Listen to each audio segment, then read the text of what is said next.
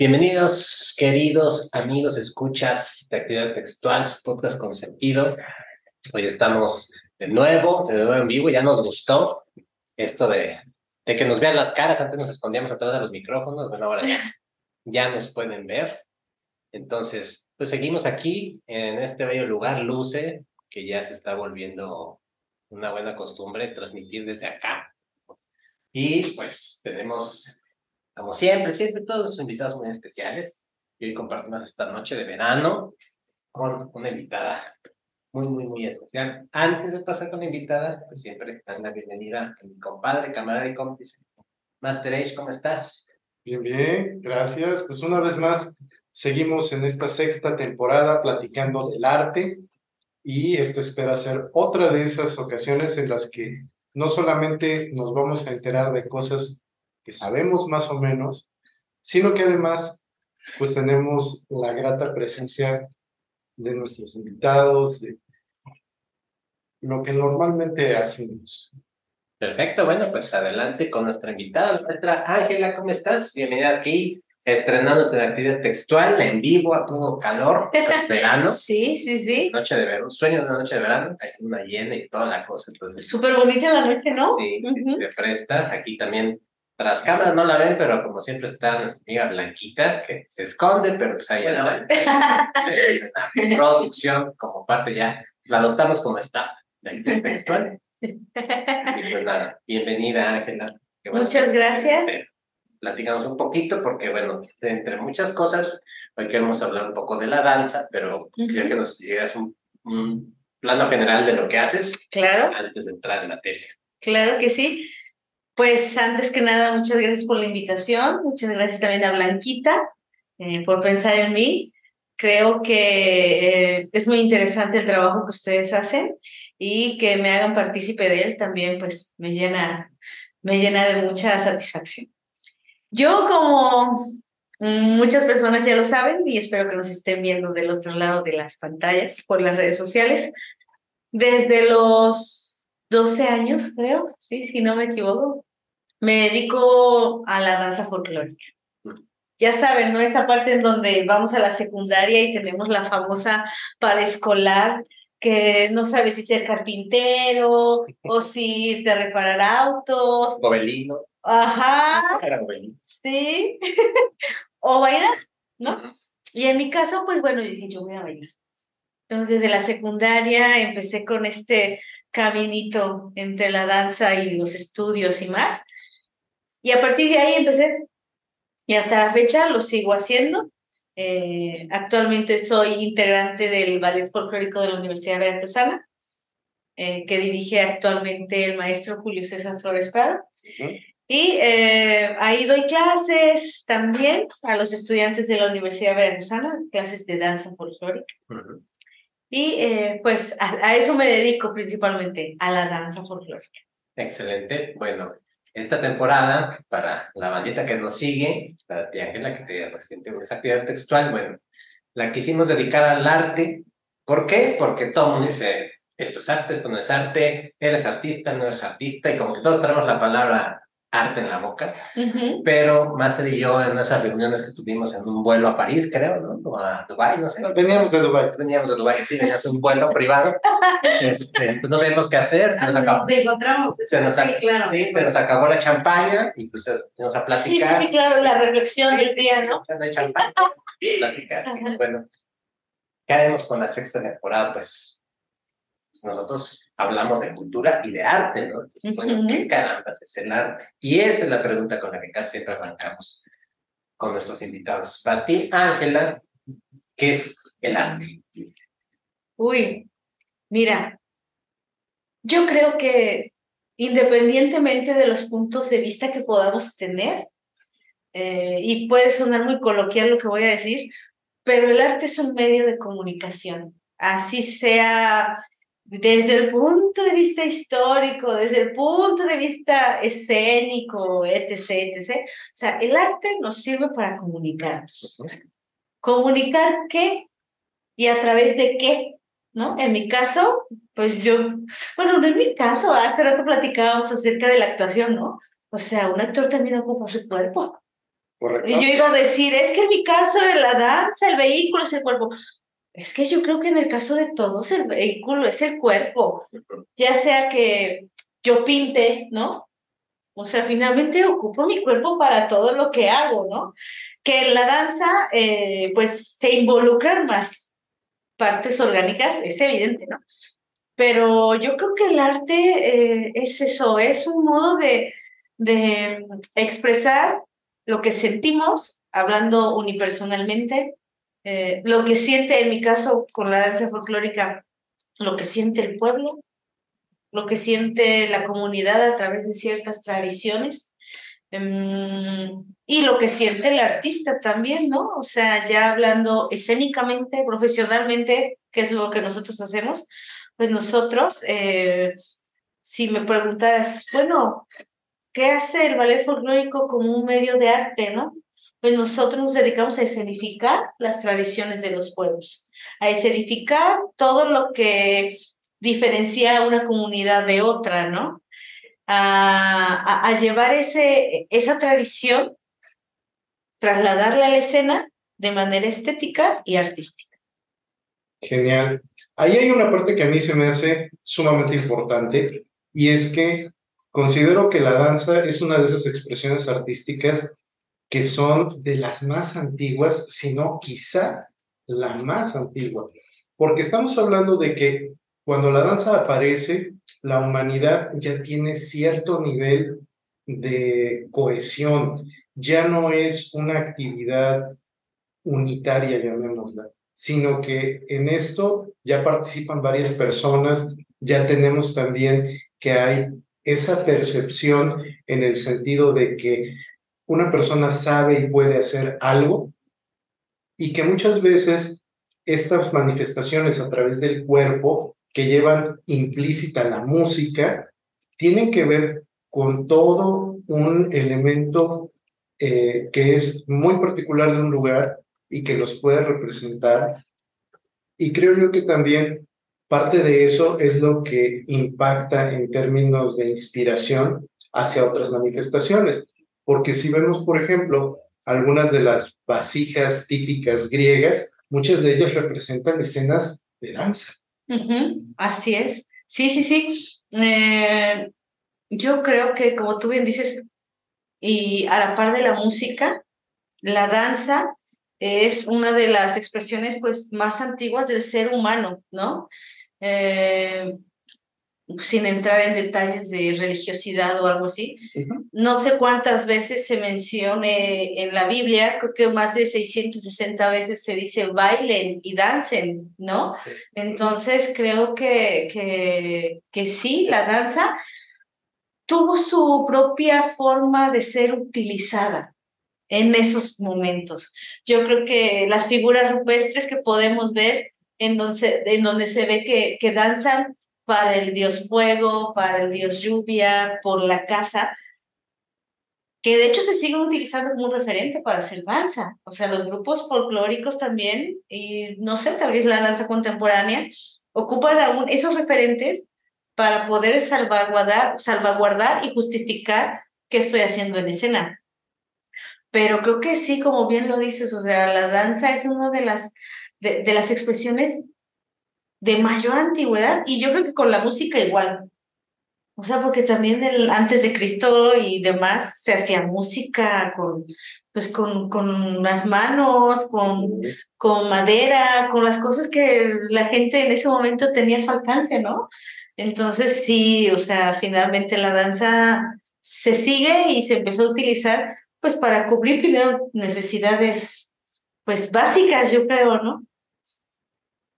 Yo platico con mis alumnos que en cuestión, porque bueno, es, muy común escuchar, ah, es que yo no tengo ritmo, yo no, nací para la música, no tengo nada para el baile, etcétera, ¿no? Pero en mi caso yo les digo, bueno, es que el ritmo no, no es que no lo tengas, el ritmo naciste con él, nuestro corazón tiene un ritmo. Desde que, desde, desde que estamos gestándonos, comienza un ritmo. Así es. Y no para hasta que te mueres, ¿no? Cuando para ese ritmo es precisamente cuando dejas de vivir, ¿no? El caminar tiene un ritmo, ¿no? El hablar claro. tiene un ritmo. Básicamente, todas las actividades humanas tienen un ritmo. si fueran asincrónicas, es cuando vienen los problemas, ¿no? Por ejemplo, problemas mentales cuando las sinapsis de las neuronas no son sincrónicas, ¿no? Y y así nos podemos ir en mil ejemplos, ¿no? Entonces el ritmo, pues nace con el mismo ser humano, ¿no? Entonces, sí, este, mientras platican esto, pues me llama mucho la atención este, pensar en esos primeros inicios, ¿no? De, de cómo el, el humano, ¿no? En su, en su protohistoria, pues se vio necesitado de, de moverse, ¿no? Decía, bueno, ya camino, ya corro, escalo, ¿no? Pero ahora necesito de este movimiento hacer algo, ¿no? Como me siento triste, ¿cómo, no? O sea, sacarlo. Sí, claro. Incluso yo creo que ni siquiera estaban conscientes de, de lo que era el ritmo, ¿no? O sea, era, eran para otras necesidades el movimiento, que ahora pues lo hacemos ya con cierta estética. Sí, eso me, me llama mucho la atención porque, no sé, o sea, tal vez en el canto de las aves, ¿no? bueno, hay animales que tienen danzas, ¿no? Imagino que el humano empezó a ver ciertos patrones por ahí, a replicarlos, ¿no? Y bueno, ya más adelante comenzó esta dinámica ¿no? de, eh, las culturas politeístas, ¿no? Adoración totémica, ¿no? A diferentes deidades de la naturaleza, etcétera, elementos, ¿no? Este, figuras elementales, ¿no? Y este, pues básicamente creo que nos ha acompañado desde que somos humanos, ¿no? Homo sapiens sapiens, creo que la danza ha estado ahí, ¿no? Así es. Y bueno, como decíamos, danzar y bailar todos podemos, pero bueno, ¿para qué queremos danzar y para qué queremos bailar? ¿Y en qué contexto? En un contexto, o sea, todo, en un contexto normal de gente que quiere disfrutar pues no hay como que patrones de calidad que debas de seguir, de que no tiene ritmo, o no estás moviendo bien la pierna, o tienes el torso chueco. O sea, depende del contexto. Yo siempre les digo justo a mis alumnos, digo, todos, el único requisito para bailar es tener el cuerpo. Le digo, y si hay una sensación que te permite extender ese movimiento, también con música, bailar ya realmente es, es algo para todos. Ya que lo quieres hacer en un contexto más profesional o más competitivo o más reflexivo, pues ahí es donde dices, ay, me voy a meter a bailar o voy a ver esto, ¿no?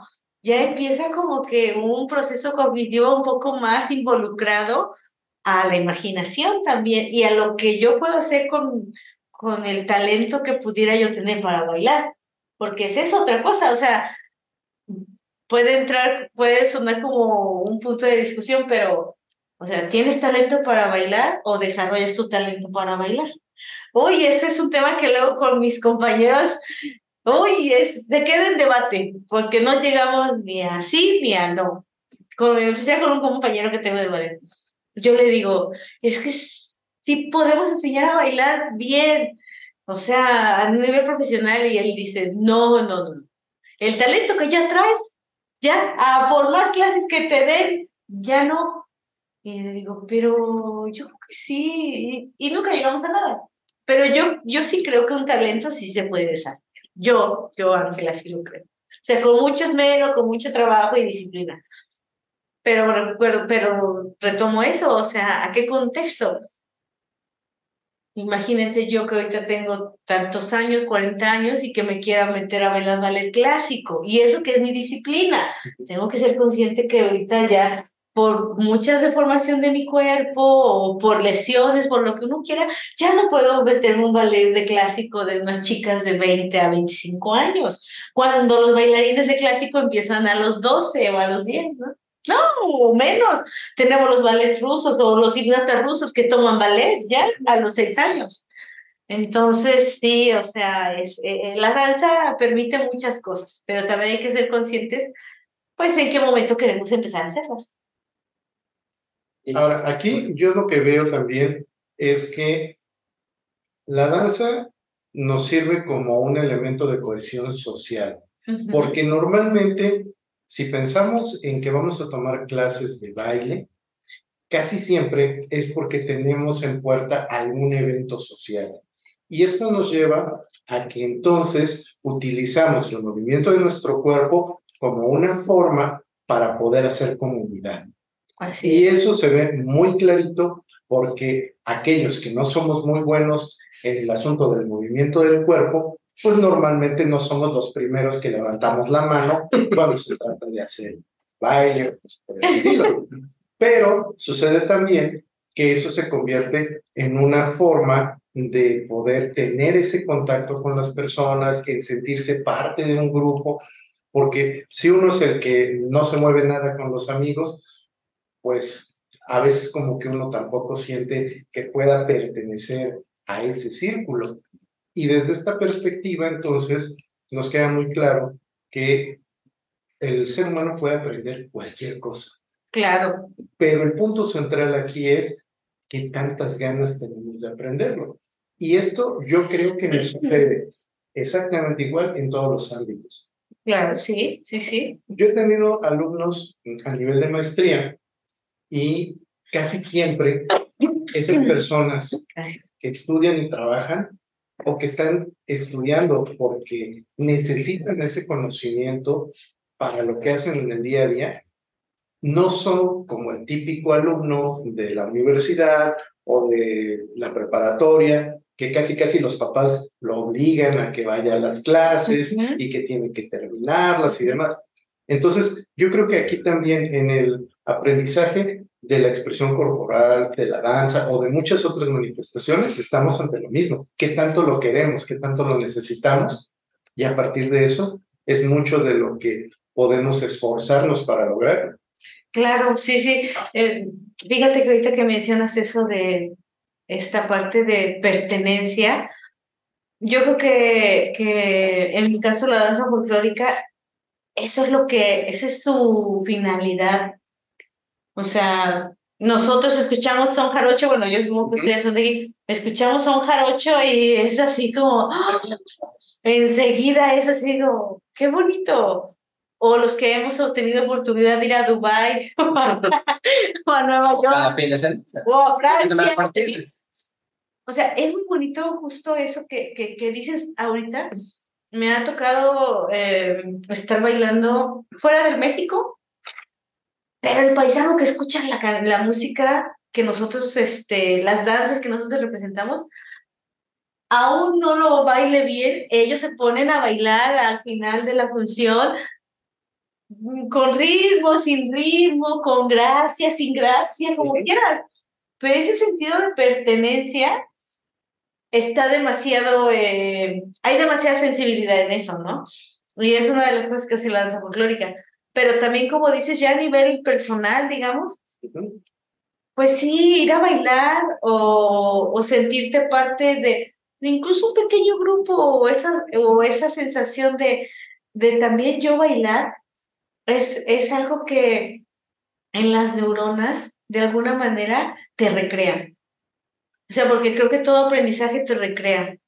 Pero si es un aprendizaje que te nace de la motivación, como bien decías hace rato, mientras te nazca a ti, o sea, que venga una intención de, de, del interior y no que te digan, tienes que ir a aprender danzón porque va a haber un festival. y Ay, está bien. No, o sea, yo lo veo mucho con mis alumnitos, o sea, es tanto el, el, el gusto o el interés de ir a bailar un rato y dejar de pensar que tengo mi tarea de las otras materias, que tengo que ir a trabajar, porque no, sin, no es un menosprecio, pero justo los alumnos que estudian y trabajan son los más dedicados. O sea, realmente es, es, es, no sé qué pase, yo creo que es el sentido de, de responsabilidad de todos nosotros, yo creo, de que tienes que hacer esto y tienes que hacer aquello, pero quiero ir a bailar.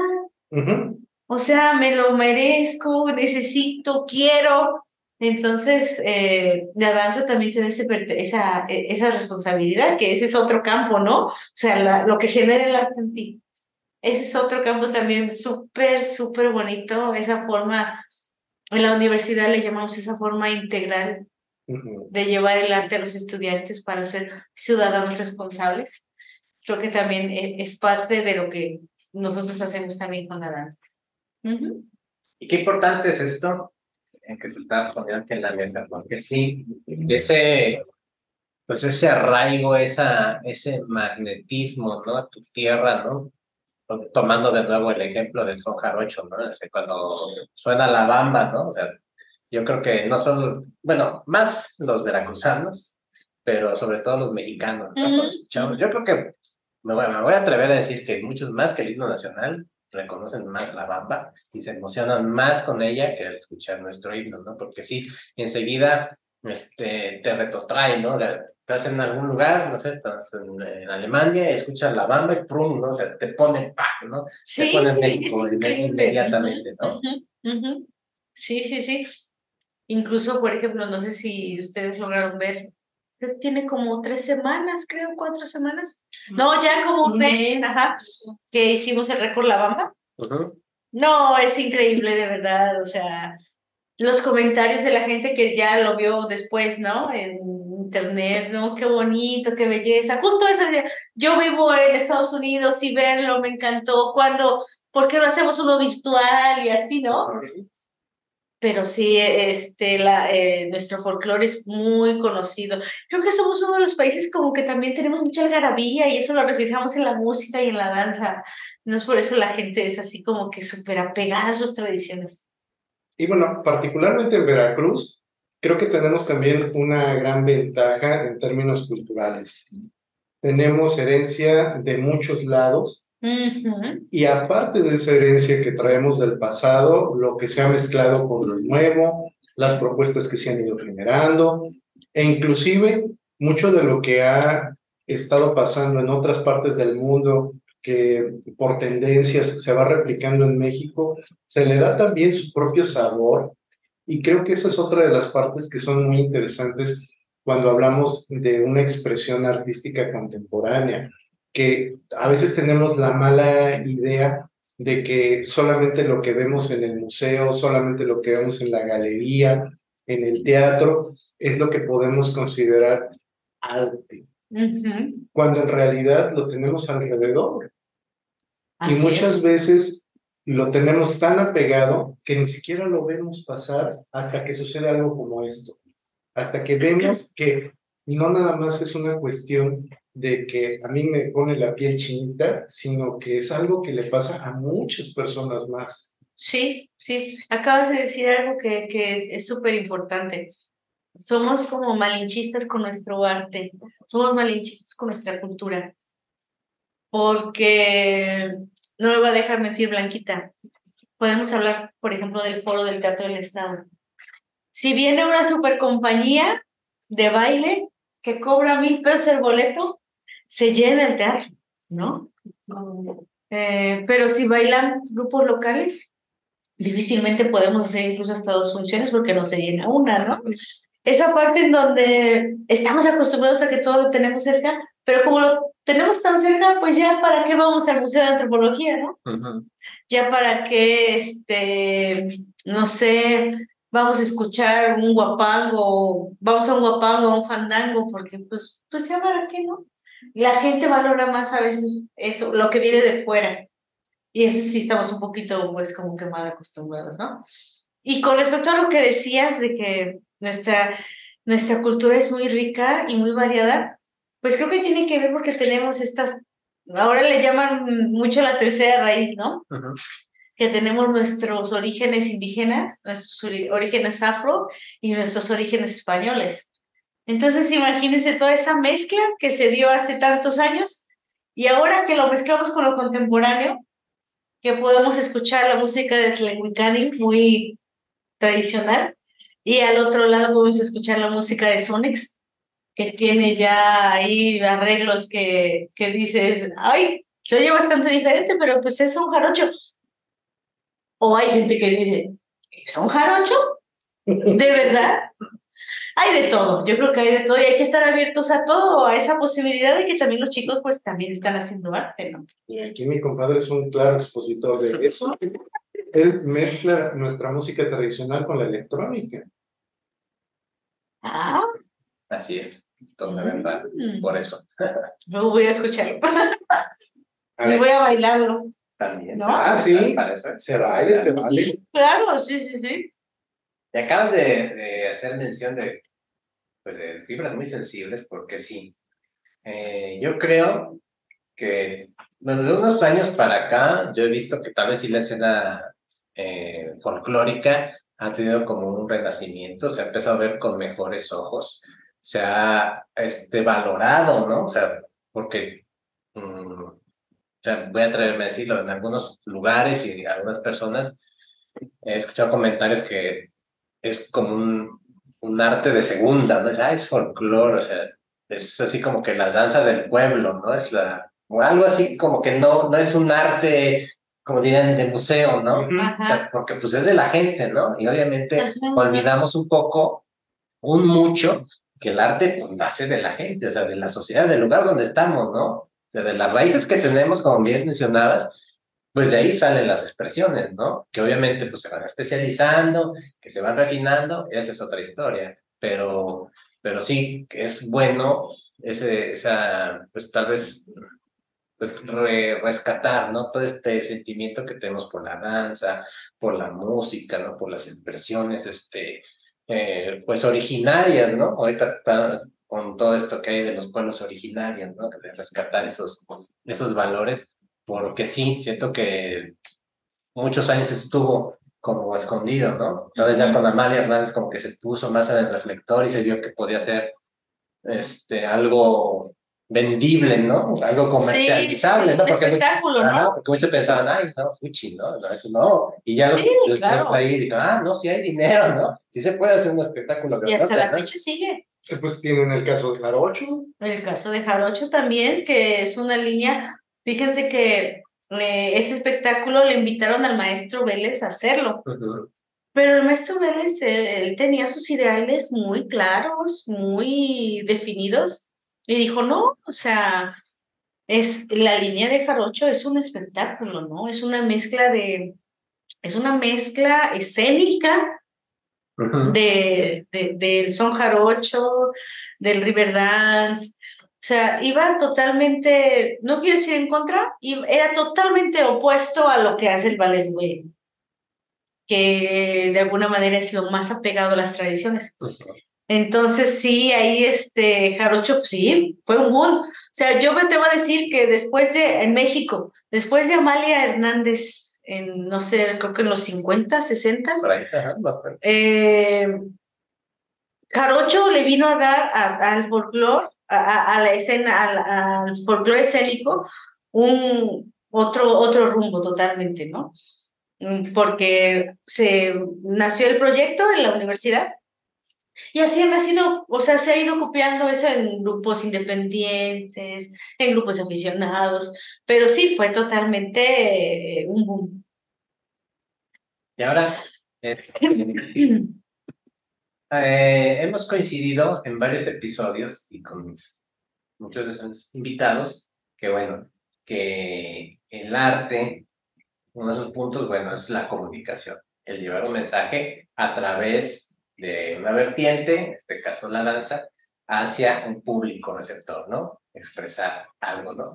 Pero que, bueno, hay que tener un poco como cuidado, un poco de sensibilidad dentro de lo que puede ser un hobby, como mencionaba hace ratito, de alguien que baila por bailar, por gusto, ¿no? Que pues en su casa, en las fiestas, a alguien más que pues ya empieza con clases y empieza este, a, a desarrollar una técnica, ¿no? Empieza a desarrollar Claro, un lenguaje ya. ¿no? Entonces se empieza a enfocar y puede ser, ahí es donde comienza esa diferencia, ¿no? Entre el baile por hobby, por mera diversión, a, a trasladarse hacia lo artístico, ¿no? Sí, y creo que también tiene mucho que ver lo que se piensa del arte en cuestión laboral.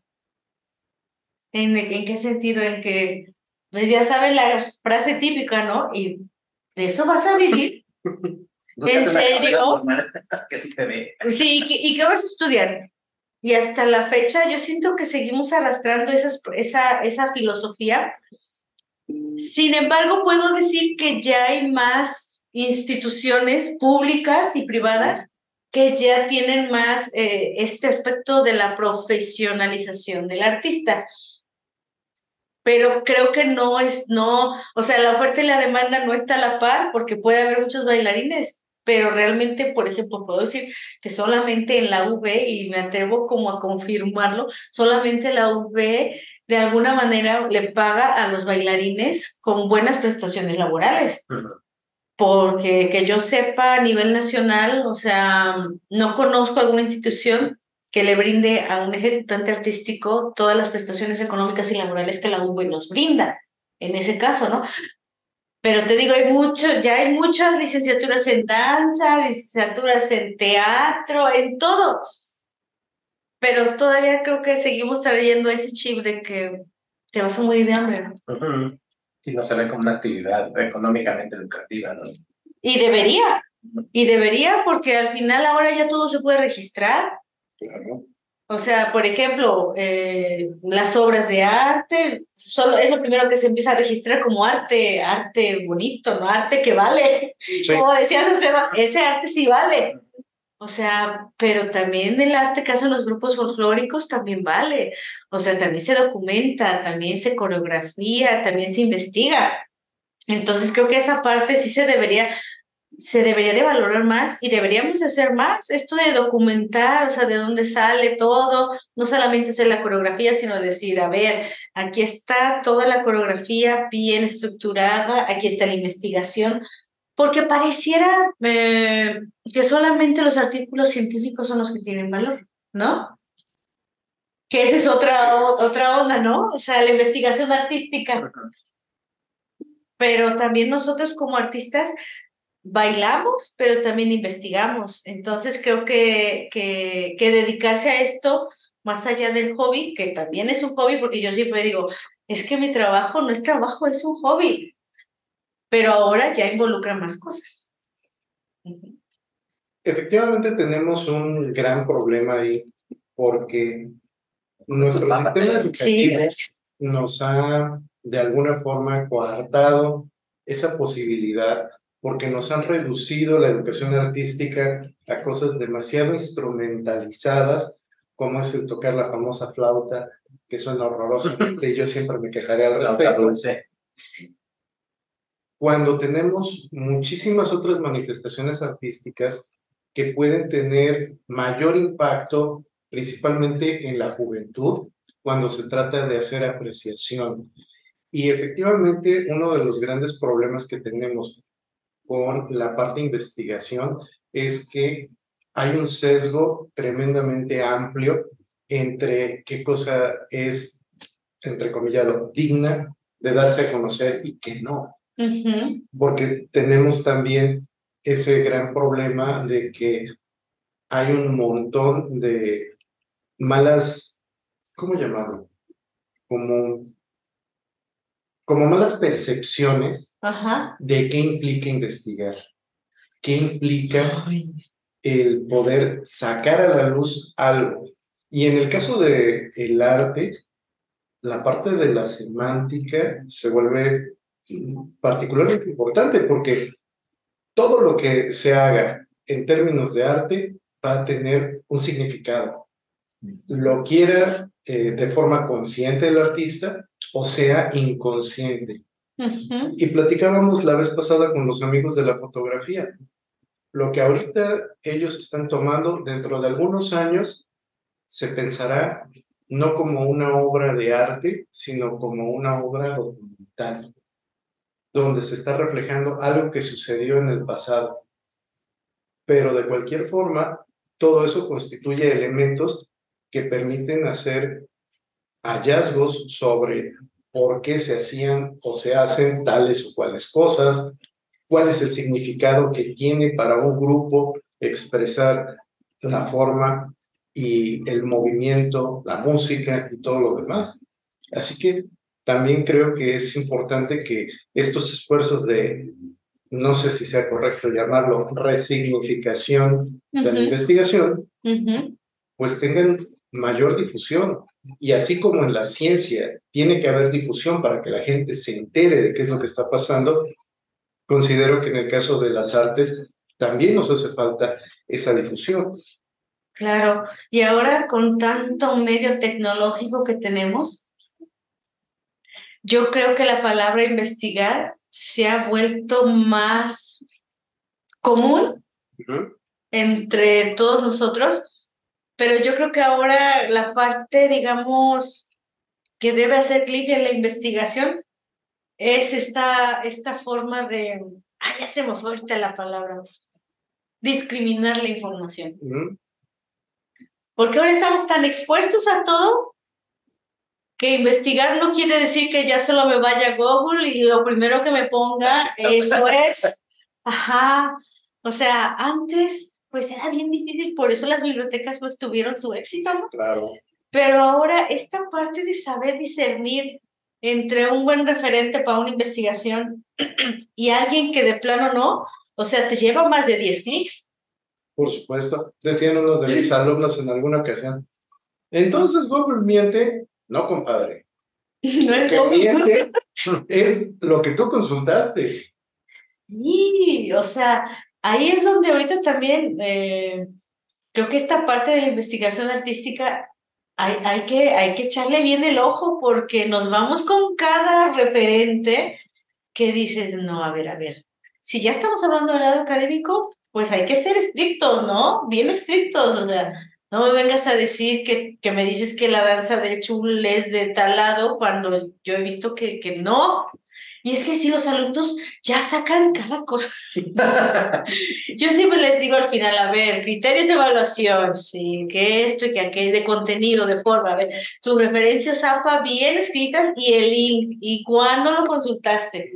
Porque también cambia eso, que de una fecha a otra la información cambia. Claro. Totalmente, ¿no? Sí. Y también las costumbres cambian en el arte. Muy buen punto porque yo, no sé, tal vez voy a pecar discreta, yo me he puesto a pensar esto que hacemos los ballets, en que representamos costumbres, ¿no? O sea, seguimos representando esa costumbre de que un hombre y una mujer se casan, ¿no? Pero ahora, o sea, que tenemos una diversidad de lazos sociales, que yo digo, quiere decir que lo que sean los ballets puede pasar de moda. O sea, el arte lo tenemos que resignificar, porque si no van a ver una puesta en escena y decir, ay, pero eso era de los 40. Ahora ya las bodas son diferentes, ¿no? Sí, es, es algo que el arte también tiene que, no sé si se deba de repensar, reflexionar estas cosas que yo creo que, por ejemplo, en la danza contemporánea sí se da. O sea, la danza contemporánea tiene otros bemoles bien fuertes. O sea, ahí sí es otra onda la danza contemporánea, ¿no? O sea, porque ese sí habla más de, de la persona, mm, de lo que traes. A veces no entiendo mucho, la verdad, pero yo a veces que veo danza teatro, sí, sí, sí pega, porque es así de que, es que ya, así es más emotiva. Hablando de uno, ¿no? es como que más, eh, el contemporáneo es más hacia uno y el folclore es más hacia el pueblo, ¿no? Y creo que también eh, la danza contemporánea es un poquito más descarada, ¿no? Porque se atreve a más, ¿no? O sea, esa, es su, esa es su finalidad, así, atrévete, hazlo, ¿no? Este, sácalo, ¿no? Sí, porque ya ves a hombres con zapatillas haciendo una coreografía. Y tal vez el, sí, sí, se tiene, eh, su, esencia es esa, la libertad. Menos, menos enjuiciada, menos criticada, ¿no?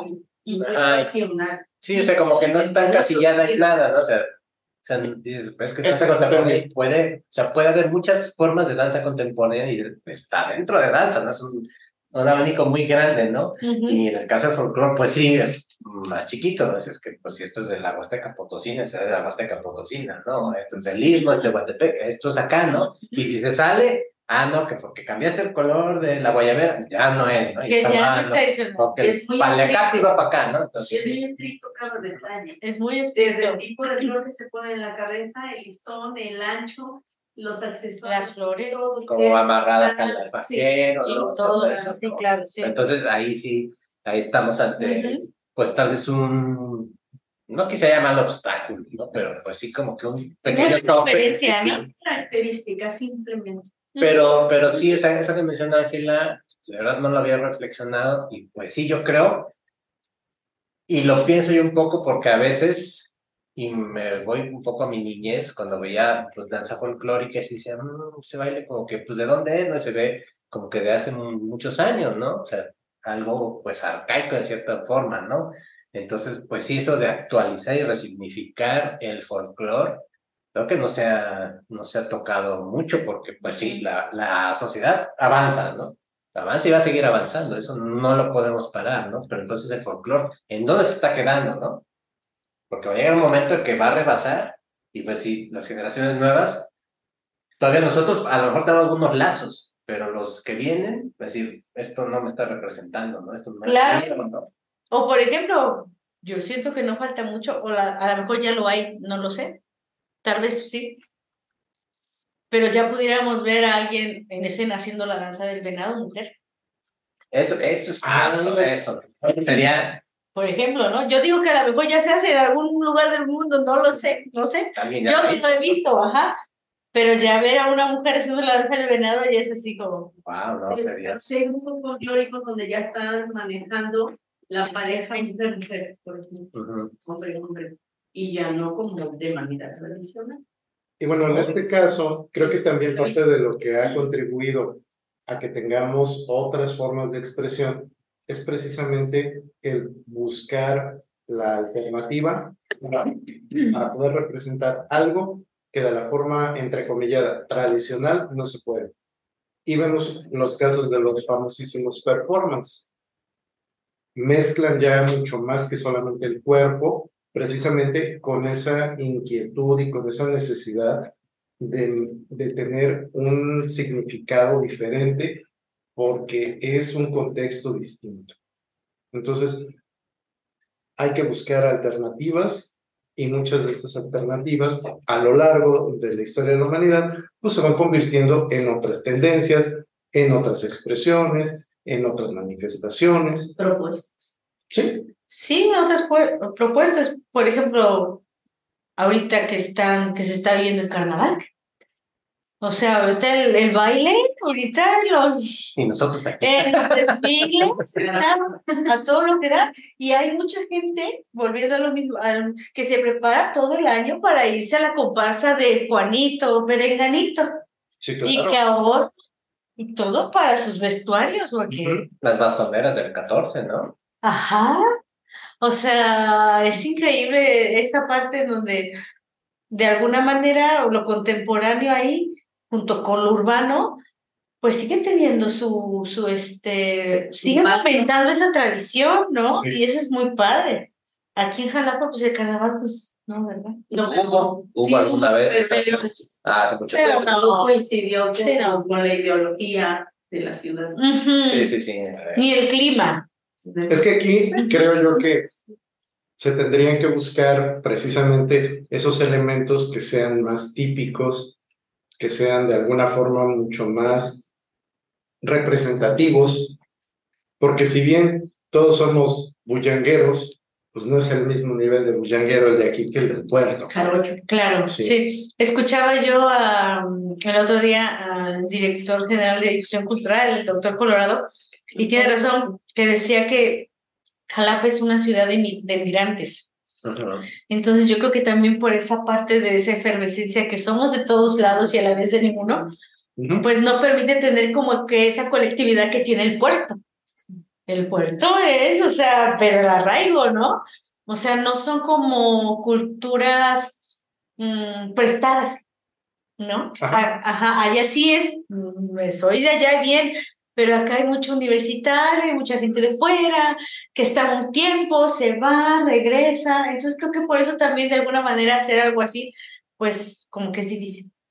Pero también hay un efecto porque sí, o sea, sí, somos una ciudad de de migrantes, pero también Veracruz pues es un puerto de paso, ¿no? También hay mucha migración, pero, pero, no sé, o sea, cuando llegas al puerto, sea, enseguida te sientes del puerto, no sé por qué. O sea, si vas al carnaval y, y estás ahí, ya te sientes carocho, seas de donde seas, ¿no? Es, es algo así, no sé, no sé, pero, o sea, la misma dinámica social te Hasta envuelve. el propio clima. Ajá. Se dice que el clima también influye en el temperamento, influye en el estado Totalmente. emocional en el que te encuentras. Y ahorita que mencionabas eso, me está dando un montón de risa porque yo estoy en un grupo de WhatsApp con unos amigos del puerto y precisamente uno de ellos ponía que ahorita por el recorrido de los paseos del carnaval, pues había que tomar las rutas alternas. Y se me hizo bien simpático que uno de ellos se quejara diciendo que es que normalmente los foráneos son los que meten el desorden porque no saben cómo está la cosa. Él es foráneo. guiño, guiño, es foráneo. Increíble. Pero, pues, pero ya se siente de ahí, ¿no? Exactamente. O sea, ya- Ese, ese es el punto. O sea, es, Mm. es bastante Y empieza a decir, curioso. Pache, ¿qué te pasó?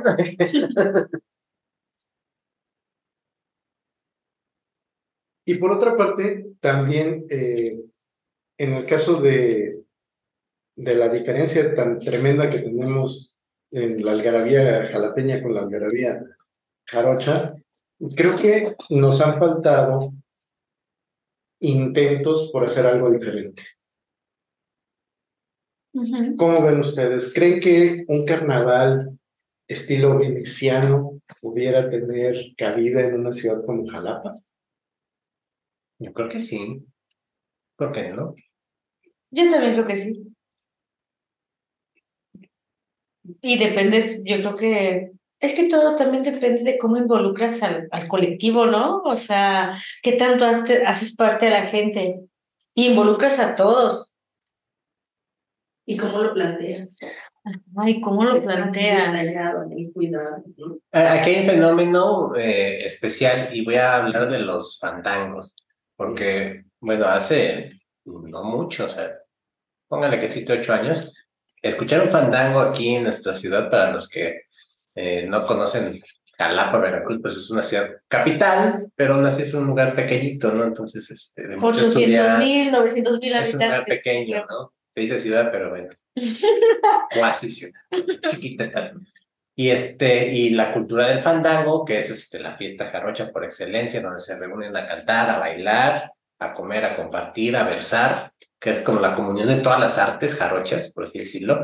Este, pues estaba supeditada simplemente a de Sotavento hacia abajo, ¿no? A esa zona, ¿no? Eh, de unos años para acá, eh, se, re- se toma, o sea, se vienen muchos movimientos, muchos músicos, mucha gente importante a traer la fiesta del fandango aquí a Jalapa. Y bueno, yo he asistido a varios y sí es sorprendente porque es otro mundo dentro de un mundo. ¿A qué me refiero? Que sí, Que no Jalapa. piensas en Jalapa. Ajá, el Jalapa, pues sí, somos como que de acá, sí, ay, yo, Ay, yo no bailo, que no sé qué. Ajá, sí, sí, sí, sí, casi tomamos la café así, Sí, ¿no? sí, sí. como decir, copetante y todo, ¿no? Pero, o sea, en el fandango es un momento de catarsis, ¿no? Porque sí, todo el mundo canta, todo el mundo baila. Hay quienes permanecen tal vez ajenos, pero sí están dentro de esa dinámica que es el fandango, ¿no? Entonces, este, ahorita que mencionas de un carnaval, ¿no? Este, digo, sí hay como que carnavalitos, eh, así llamaría los fandangos, porque sí la gente este, convive, gente pues de mi edad, gente más joven, gente más grande, todos convivimos en ese tipo de, de celebraciones Ujú. y hay la intención y hay la necesidad, porque ya hay muchos, o sea, no es uno solo, ¿no? Hay varios lugares donde se hacen fandangos, ¿no? Entonces veo que hay una necesidad de celebrar, ¿no? De, Sí. de expresarse, ¿no? Yo no sé si siga, si todavía existe el Patio Muñoz. Creo que del algunas actividades, pero no sé si... te- Creo que ahí hacían, ahí era como que la cuna del de fandango aquí en Jalapa. sí, Sí, sí, con Ramón Gutiérrez. Este, clases, eh, sí, sí, sí. No, sí es muy bonito los fandangos, la verdad. Sí, sí, sí. Y tiene, y todo eso tiene su, sus reglas. Claro. tienen sus reglas los fandangos también. Eh, por ejemplo, bueno, yo el que más conozco es en Tlacotalpan, porque bueno, ya después les contaré una, una, un proyecto que tengo por ahí, pero este, al final, no quiero decir que tenga más valor el músico que los, las bailadoras. Yo creo que por, si es por género, finalmente, aunque no se quiera reconocer, hay más músicos que músicas. No, ya ahora hay más mujeres que bailan, ¿no? Digo, que, que tocan. Pero socialmente hablando, o sea, cuando empieza un músico, así es el fandango, creo, ¿no? Empieza el músico y las que se suben son las mujeres, porque el músico empieza, empieza y hay las mujeres. Y el fandango acaba cuando dejan de tocar los músicos, pero los músicos dejan de tocar porque ven que no se sube ninguna mujer a fandango. Por eso los fandangos, o sea, hay, hay sones que duran horas porque van cambiando las mujeres y van cambiando y hay un son que puede durar hasta 20 minutos porque todas las mujeres o también hay sones de, pareja que la gente baila y baila, pero si el músico ve que en la tarima ya nadie baila, pues, pues ya, lo, lo apago, lo cierro. Pero sí tiene su lenguaje muy bonito. Muy bonito también. Sí, sí, porque es el corazón, o sea, la danza es el corazón del fandango. O sea, la, la danza es el que lleva el ritmo que dicta, ¿no? La fuerza, la intensidad, cuando empieza a zapatear más duro, ¿no? Pues el músico tiene que darle más duro, ¿no? Y cantar más fuerte, ¿no? Porque, y hay, y hay sones de puras mujeres.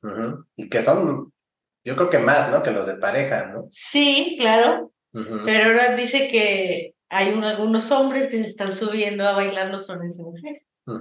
Eh, sí. sí, ahí caemos otra vez a lo mismo. Sí, sí, sí. sí, totalmente, totalmente. Y, y por ejemplo, en adaptación a los nuevos tiempos. Sí, totalmente. Y, y, por ejemplo, en Tlacotalpan, sí, sí, es la regla de que una mujer se tiene que subir con falda. Y bueno, aquí ves a las mujeres con jeans y pues, pues no pasa nada, ¿no? Pero allá sí digo, bájate. sí, sí, sí. Y yo creo que ahí es precisamente a donde nos hace falta la parte de la difusión para que también se entienda el porqué de las cosas. Y en ese sentido, creo yo que hay muy pocos esfuerzos, porque si bien se está volviendo algo mucho más común, creo yo que eh, no hay suficiente información al respecto. O sea, cuando vemos las noticias que cubren ese tipo de eventos, pues lo que te dicen es lo que estás viendo, ¿no? Pues bailaron tantas personas, estuvieron en tal lugar, estuvo todo bien, tan, tan. Pero ellos que en este caso tienen la responsabilidad de la comunicación y que podrían ser ese vehículo para que la gente aprecie el porqué de las cosas, el cómo, el cuándo y el dónde, pues como que nos quedan a deber un poquitín. Sí, sí, sí. Eh, yo creo que también tenemos que ser muy conscientes de que en lugares de sotavento, como bien lo decimos, lo que es la música y la danza es el pan nuestro de cada día de ellos. O sea, eso se dedican, o los lauderos, ¿no? O sea, son actividades económicamente principales para todos ellos. Las blusas, o sea, las artesanas. Entonces, el baile, pues si bien es como un hobby, pero es una actividad importante desde chiquitos porque no tienen otros pasatiempos allá. Es parte de su vida. Es parte de su vida desde chiquitos empezar a bailar y ver que la mamá baila y el papá baila y toca y todo. Eh, esa parte justo también de difundir la importancia del son, que a diferencia de la gente de aquí, mucha gente lo hace por diversión, pero allá es una tradición. Y por eso aquí los chicos que bailan, las chicas sobre todo, ¿no? Que bailan con jeans, pues no les dan la importancia real que tiene ir con una falda de jarocha, ¿no? O con unas blusas o el rebozo. Pero sí es un poco la falta de información, ¿no? Y, y pues también medito en, en, este, en este tenor de, obviamente, cuando cantamos este, un balajú, un pájaro carpintero, este, no sé, un torito, pues estamos hablando de una vida campirana, ¿no? Estamos hablando de otro mundo, ¿no? interesante. y yo lo digo por experiencia propia, porque yo he vivido toda mi vida en la ciudad, ¿no? Entonces, pues así decir que hablar del campo, hablar de, del mar, ¿no? Hablar de la fauna, pues es algo idílico, ¿no? O sea, yo lo que veo y lo que escucho, ¿no? Y lo que pues alcancé a ver en, la televisión, ¿no? en mi infancia o en alguna visita, ¿no? Pero no estoy inmerso en ese mundo, ¿no? Es decir, que me despierto y está la milpa, ¿no? Con, este, con los pájaros cantando, ¿no? Y está la vaca y estoy arreando este ganado para, para pastar, ¿no? Entonces estamos El contexto, ¿no? ¿Dónde, ¿De dónde nace, no? ¿De qué está hablando? Porque también eso de la desinformación tiene que ver mucho con que a veces cantamos cosas que no sabemos de qué estamos hablando, ¿no? Porque me dicen, ¿qué son los ariles, no? ¿Por qué están ariles, los ariles? ariles? ¿Qué son los ariles? Todos decimos ariles y ariles, pero ¿qué son los ariles? taquito, ¿no? y cantamos y cantamos, pues, ¿qué es eso, no? Entonces, sí es este... Eh, regreso un poquito a esa parte que decías de investigar, ¿no? O sea, como también como artistas, no solo es llegar y ¡pum! Aquí está mi, mi danza, aquí está mi pintura, aquí está mi canción, vale, ahí les va, ¿no? Pues sino también decir, bueno, viene de esto, ¿no? Viene de, de esta raíz, viene de este momento, lo traje de esto, ¿no? Lo adopté, lo tomé de cierta cultura, de cierto personaje, ¿no? No es nada más el producto como tal, ¿no? Como el vaso y ya, cómprenlo, este, distribuyanlo, compártanlo, sino que lleva todo un bagaje, ¿no? O sea, sí. o sea, es lo que platicaba la otra vez, o sea, un artista es de una obra, o sea, porque saca una canción y soy artista, mm, no, pues saca una canción, ¿no? Sí, qué bonita, ¿no? Ay, qué difícil. Pero yo creo que el artista es la vida. Los últimos dos versos del himno nacional. Y yo creo que también lo que hay que tomar en cuenta es que, o sea, la visión de la persona que crea o que toca, por ejemplo, en tu caso, es tu visión y tienes tu contexto, ¿no?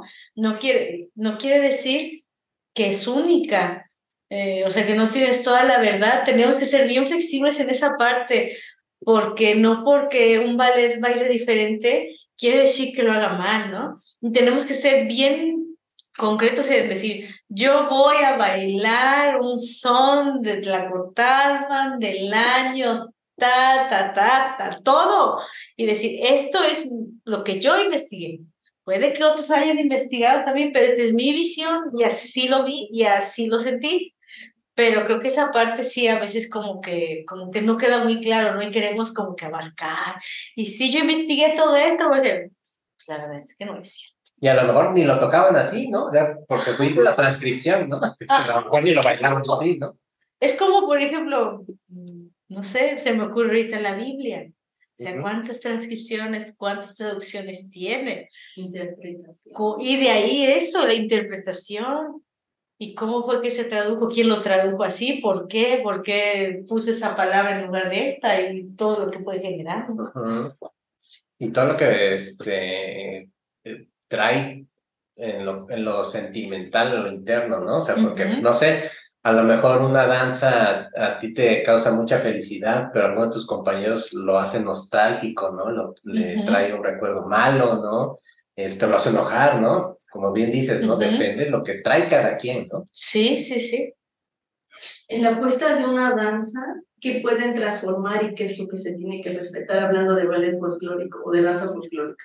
Ajá. Por ejemplo, ¿qué sí se puede cambiar y qué no tiene que ser de esa manera? Como por ejemplo, un traje de jarocha debe de llevar determinados accesorios y vestirlo de determinada forma, pero esto sí lo podemos adaptar, ajustar, plantear, hacer una propuesta. ¿Sabes qué creo?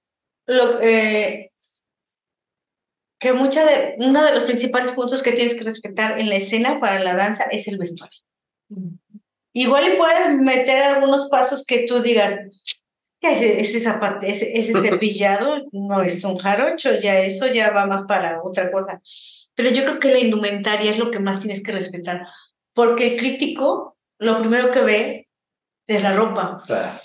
Entonces, si ya es justo, ¿no? Pensando en el traje de la jarocha, dices, a ver, dices que es jarocha, pero no tiene la mantilla, ni el rebozo, ni el mandil. La peineta, ya. Ajá. Entonces creo que una de las cosas que tienes que respetar es eso. Las evoluciones, el zapateado o algún otro detalle igual lo, lo pueden plantear diferente o también. Depende, porque, por ejemplo, puede ser danza o puede ser un baile mestizo. Sea, el baile mestizo sí se podría, o sea, hablando de la ejecución como tal. Pero en las danzas, creo que ahí es donde todavía es más el rigor de guardar la tradición. Todavía más. Y en cuestión musical también, ¿eh? O sea, porque ahí va pegado ambas cosas. Ajá. Pero sí, creo que la indumentaria. Y bueno, ahorita hablando de esto, a mí lo primero que me resuena es la preservación del patrimonio cultural. Porque todo esto, por una parte, representa identidad de grupos. Y por otra parte, si lo vemos ya como algo colectivo, está además siendo parte de nuestra historia y parte de un legado. Y muchas veces ese tipo de cosas sucede como si fueran de alguna forma em, abstraídas de su mundo y como que fueran una cosa por separado, cuando no podemos evitar que nos lleve a ese pasado, que nos lleve a ese lugar y que por lo mismo sea un elemento que nos permita acercarnos con esas raíces. Claro. Por ejemplo, cuando yo, me, cuando nos toca bailar la danza de los tarahumaras, que a mí me gusta mucho, yo siempre he querido ir allá y, y verlo, ¿no? Que no he podido hacerlo. Sin embargo, creo que al tratar de resguardar la tradición de manera estética, sí cumplimos con la función de salvaguardar el patrimonio cultural, ¿no? Eh, no sé si tenga más importancia ser un pueblo mágico que tener un patrimonio en cuanto a cuestiones inmateriales, porque ahora las festividades también son un patrimonio, ¿no?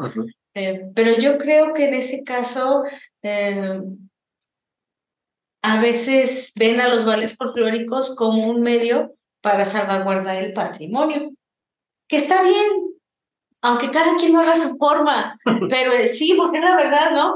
Pero es, creo que ese, ese es uno de los principales um, objetivos o orígenes de los ballets, al final, ¿no? Y al momento de, vamos a crear un número, ¿no? Para el teatro, ¿no? ¿no? Eh, ¿Cuál es la dinámica? ¿Cuál es la curaduría, así decirlo, para decir, vamos a montar tal y cual, cual, cual canción? ¿Hay alguna metodología? ¿Cómo se organizan al momento de decir, bueno, vamos a, presentar esto? Fíjate que te voy a hablar como ejecutante, no te, no te voy a hablar como creador, como ejecutante. Me ha tocado estar en creaciones escénicas del ballet con distintos maestros. Y por lo que veo, la mayoría, caso contrario al, contemporáneo, se basa en la música que ya elige. Por ejemplo, vino una maestra de Colima a montarnos todos los sones de Colima. Eh, ella quiso montarnos cosas totalmente diferentes, hablando de cuadros ya hechos allá. Y aquí vino a montarlo y su, su origen o su creatividad partía de la música que creo que pasa diferente a las danzas. Creo que las danzas cuentan, cuentan más historia, la, la danza, la tradición, o sea, una danza, por ejemplo, las danzas de los voladores de Babantla cuenta algo muy místico, o sea, las danzas son muy místicas, creo que su proceso creativo es como más diferente a contar una historia en un baile mestizo que pudiera ser una historia de amor, una historia de muerte, o no sé, pero creo que a veces los creadores parten de la música o si no pueden partir de una, de una historia que se quiera contar. Se va más como gusto personal. totalmente. me gusta, este, este, sí, totalmente. Sí, sí, sí. Depende como del estilo del que está haciendo la apuesta. También. Sí, también. Yo no sé si sea cierto, pero yo sabía que, por ejemplo, el maestro, el maestro Vélez hacía sus coreografías, pero basada en la escuela rusa. Es decir, siempre tenía como espejos. O sea, en el escenario, por ejemplo, si aquí entra una bailarina de así, la otra entra así, y ya de ahí partía de los espejos. Pero creo que él hacía esto con base en 12 parejas. Pero si después había una función que tenía que recortar parejas, solamente recortaba los espejos para no tener que hacer todavía otra coreografía. Mm. Entonces esa es una buena forma de crear también, ¿no? Los movimientos en espejo. Ah, no está bien. Sí. Y bueno, ¿qué otras cosas interesantes nos deja la danza? Ya platicamos Uy, que nos deja un montón de cosas, pero dentro de todo lo que tiene la danza, ¿qué podríamos decir que es uno de los elementos más importantes? Fíjate que, que no hemos tocado el tema porque eso también da para mucho, pero la danzaterapia, o sea, la danzaterapia es algo increíble, la verdad. Yo aún, oh, y qué bueno, ahí sí agradezco mucho las redes sociales también, porque me gusta mucho ver a las personas de 60 años teniendo una clase de ballet y que nada más está moviendo el piecito y así, que no hace la gran extensión, pero eso da vida. O sea, eso da vida realmente. Yo creo que si viéramos también la danza como una terapia para el cuerpo, o sea, si realmente como ya no en, el lado es- escénico, sino desde los 10 años nos enseñaran cómo estirar el cuerpo, cómo mover para que ciertas partes no se empiecen a desgastar, cómo hacer que el cuerpo o el músculo sea flexible para que sea menos propen- propenso a lesiones. No, eso es que la danza tiene mucho en ese sentido, ¿no? Yo eso, expresión de emociones. yo eso le digo a mis alumnitos, digo, porque siempre antes que empezamos a hacer folclore, la clase de folclore, les pongo técnica Ujú. y les pongo a moverse con música y todo, y les digo, es que lo único que van a, lo único que tienen seguro en la vida es que van a llevar el cuerpo y este cuerpo ya no lo vas a cambiar. Va a ser tu cuerpo para toda la vida. Entonces, ¿qué tanto lo cuidas? Ya lo que comemos, pues ya, ¿no? Pero al menos saber movernos o incluso saber cuántos huesos tienes. Me acuerdo que yo tengo una maestra muy querida, este, que sigue siendo mi maestra de danza, eh, y ella va al, al traumatólogo, goza de una excelente salud, claro, con el desgaste propio de una bailarina de 82 años, ¿no? Wow. Entonces, este, dice que ella va al doctor porque ya tiene mucho desgaste en sus articulaciones, en sus huesos. y dice que llegó con el doctor, con un traumatólogo aquí en Jalapa que se llama Burgueño, se apellida Burgueño, ¿no? Y que llega este, y que le dice a la maestra, el doctor a la maestra, ¿qué le pasa? Se llama la maestra. ¿Qué le pasa? Es que ya no puedo hacer pliés.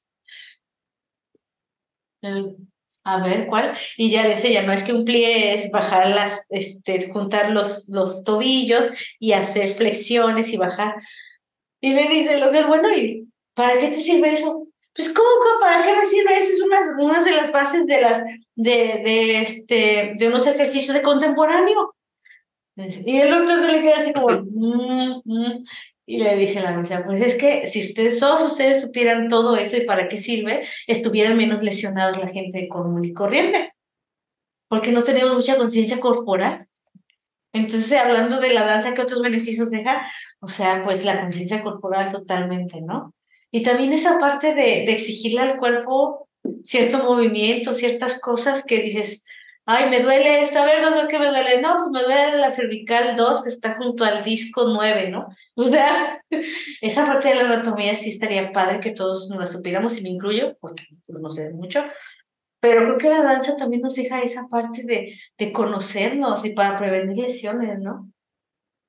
Excelente. Y eso, eso me lleva, por ejemplo, en el caso de, eh, de la meditación, uno de los primeros ejercicios para in- iniciarse en la meditación es eso, es eh, concentrarse en el cuerpo, ¿no? Reconocerlo, ¿no? Reconocer que se está sentado, ¿no? Qué músculos están en contacto con la silla, ¿no?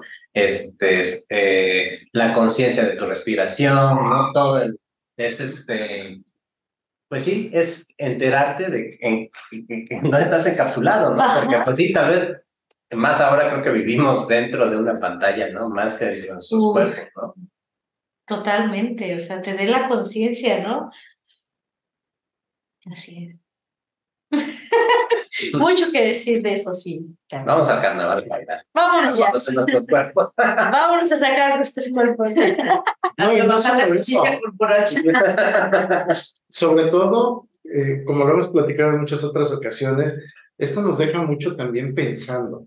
Y considero que esa es otra de las partes importantes de este asunto, que no nada más es hablar del arte por hablar, sino la parte con la que nos quedamos, porque hay tanto que desconocemos que este tipo de charlas nos siembran esa duda que nos va a llevar a más cosas. Y eso se me hace sumamente importante porque últimamente, como bien dicen, estamos demasiado pegados a cualquier cosa. Que nos impida movernos. Menos a nuestro cuerpo como tal. Así es, y más con todos estos que ya queremos que todo se haga ahí. Así es. Y sin lugar a dudas, yo creo que más te coincides conmigo que hemos aprendido mucho. Este, casi no habíamos hablado de danza, más bien, no habíamos hablado de danza. Sí, sí, y qué, qué bueno que, que tuvieron la oportunidad de que estuvieras con nosotros, porque, pues sí, necesitamos hablar de danza. Pues, a mí me gusta mucho, ¿no? Es una, una arte que me atrae, mi hija la practica, entonces también ah, mucha atención. Y, y pues sí, yo creo que me siento contento, también. Por supuesto. Se siente de igual manera que nos hayas abierto un poquito nuestros ojos ¿no? a este maravilloso arte y también para toda la bandita que nos escucha, para también enterarse de que no es solo lo que vemos en los, como dicen, bailables, ¿no? En la primaria, ¿no? Los bailables en las escuelas, ¿no?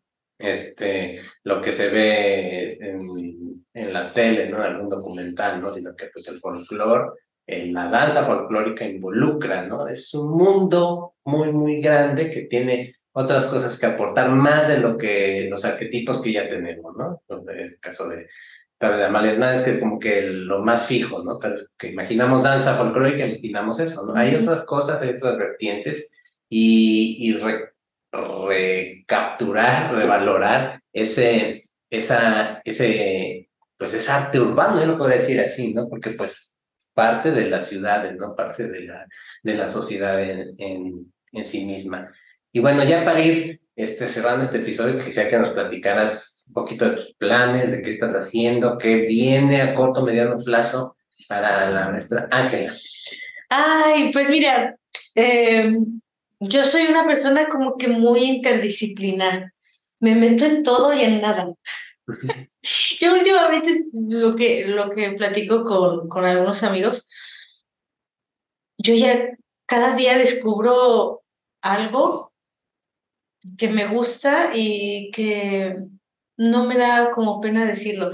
A veces creo que la gente queremos ser excelentes en algo, ¿no? O sea, queremos decir, yo soy excelente en esto y eso. Sin embargo, yo por mi forma de ser puedo decir que no soy excelente en nada. O sea, me queda claro que no soy excelente en nada, pero tengo un poquito de todo. O sea, puedo ser buena en varias cosillas, pero no soy excelente. O sea, así me considero yo, ¿no? En ese contexto, eh, quiero decirte que ahorita, por ejemplo, estoy terminando de estudiar la, la maestría en Pedagogía de las Artes y desarrollé justamente una app para la enseñanza del son jarocho tradicional.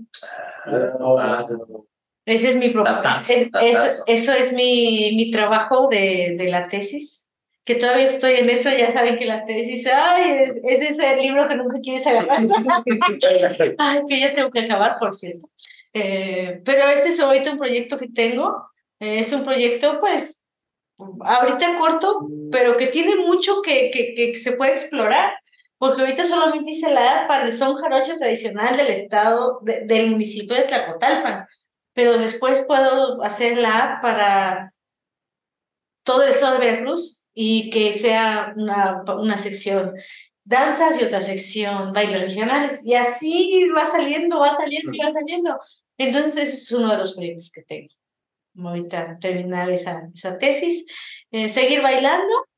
Eh, ahorita nos estamos postulando para eh, la dirección del ballet folclórico, que, yo creo que primeramente Dios en un mes más o menos nos dice si quedamos o no, y si no quedamos, pues a seguir adelante con todos los proyectos que involucren la danza, ¿no? Pues lo mejor de las suertes. Gracias.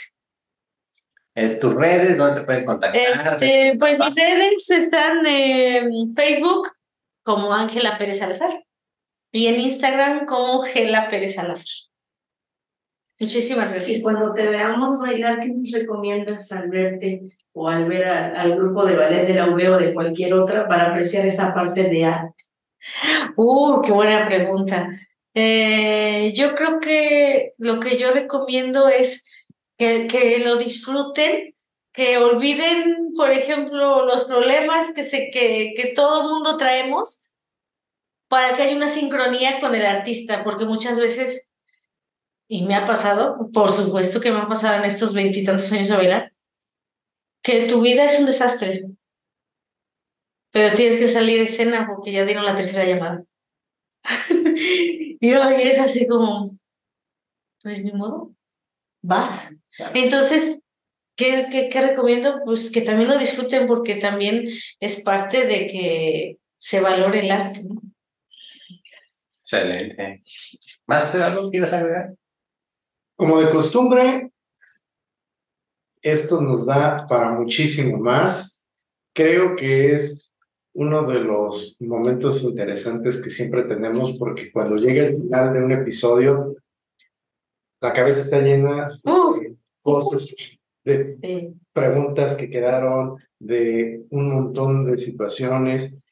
Y como decía yo hace un momento, parte de eso es lo que nos gusta porque entonces nos lleva a que sigamos rascándolo por aquí y por allá y que podamos seguir aprendiendo. Y en este caso, lo que estuvimos platicando sobre la danza, pues es otro de esos ejemplos de que tenemos una enorme riqueza a nuestro alrededor y no nos detenemos para apreciarla. Así es. Entonces, así es. sirva esto también como una invitación para que todo aquel que tenga la posibilidad se detenga un momento y disfrute no solamente de todo lo que tiene que ver con, con, con la danza folclórica, sino en general con cualquier manifestación artística que haya en su zona. Así es, sí, sí, que lo valoren y, y lo aprecien sobre todo, ¿no? Pues nuevamente, Ángela, muchas gracias. Gracias, muchas gracias. Muchas gracias por estar aquí. Blanquita. Que no quiere salir en cámaras, pero la, la vamos a convencer próximamente de que ya se pase para Sí, acá, sí, pues, sí. que se le quite la pena, pero bueno. Y sobre todo, gracias a ti que llegas a estas instancias de este episodio, de este en vivo. Gracias por acompañarnos, por estar con la actividad textual. Lo mejor que puedes hacer por nosotros y realmente te vamos a querer mucho es si lo compartes, si nos dejas una reseña, pasa el dato que estamos aquí este, haciendo eh, videos, estamos haciendo podcasts ah, con una finalidad que es dar a conocer a nuestros artistas, a nuestras personas creativas, ser un escaparate para todas esas eh, vertientes, todas esas este, formas de hacer arte, cultura, de hacer juego, de hacer mil cosas, hacer, tenemos cine, tenemos danza, tenemos literatura, hay muchas cosas, ¿no? Entonces queremos, queremos llegar a más y si lo compartes, pues tal vez por ahí alguien ahí interesado para que pueda venir aquí con nosotros y platicar como lo hizo esta noche la maestra Ángela con mucho gusto. Y pues nada, muchas gracias por estar con nosotros. Yo soy Marelian, nos escuchamos y nos vemos en el próximo eh, episodio de Actividad Textual, tu podcast con sentido. Pues nada, un abrazo para todos y cuídense mucho. Y ya se la saben, hay que tomar café de grano, si es de Veracruz, mucho mejor, que los dados no dejen de robar. Vámonos.